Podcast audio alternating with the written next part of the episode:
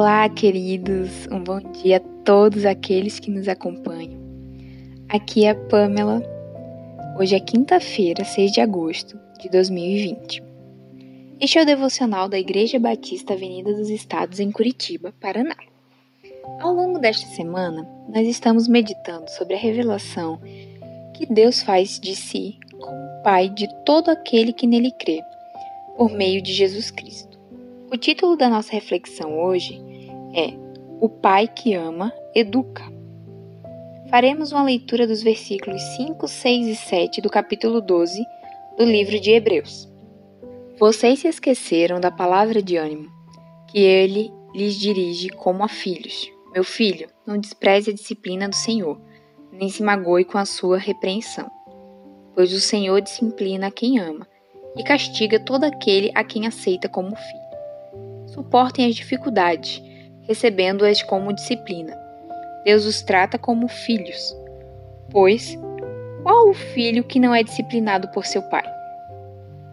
Gente, para ter uma compreensão completa dessa passagem, é necessário entender toda a essência do capítulo 12. Nos primeiros versículos, o autor fala sobre se desgarrar daquilo que nos prende e caminhar com perseverança a corrida que é proposta para ficar mais claro, o autor faz uma analogia com um esporte que envolve corrida. O remetente continua falando para focarmos em Cristo, que é o autor e consumador da nossa fé, e logo depois ele lança a luz sobre tudo o que Cristo suportou por amor a nós. Chegamos em um ponto crucial. Assim como está escrito nos versículos 5, 6 e 7, há momentos que Deus nos repreende. Algumas vezes, nosso Pai Celestial permite que passemos por momentos turbulentos. Diferente de mim e você, ele tem uma visão ilimitada e consegue ver exatamente as batalhas que precisamos enfrentar para termos um caráter aperfeiçoado. E nesse ponto, o escritor da carta fala claramente para não desprezarmos a disciplina do Senhor. Quantas vezes rejeitamos as adversidades e queremos tirar o controle de nossas vidas das mãos do Pai? Agimos como filhos birrentos e damos verdadeiras pontadas contra a vontade de Deus.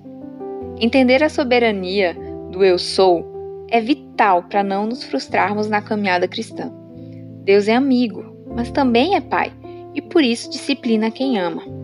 Lembre-se, Deus não é um agente punitivo dos nossos pecados. Esses já foram perdoados lá na cruz.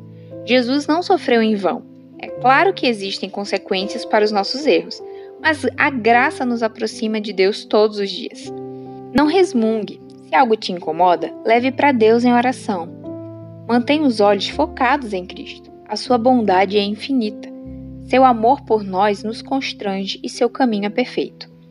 Aqui na terra, um pai muitas vezes diz não para o filho, ou o vê indo para um caminho não tão bom e permite. Por quê? Porque ele sabe que haverá aprendizado. Um bom dia para todos!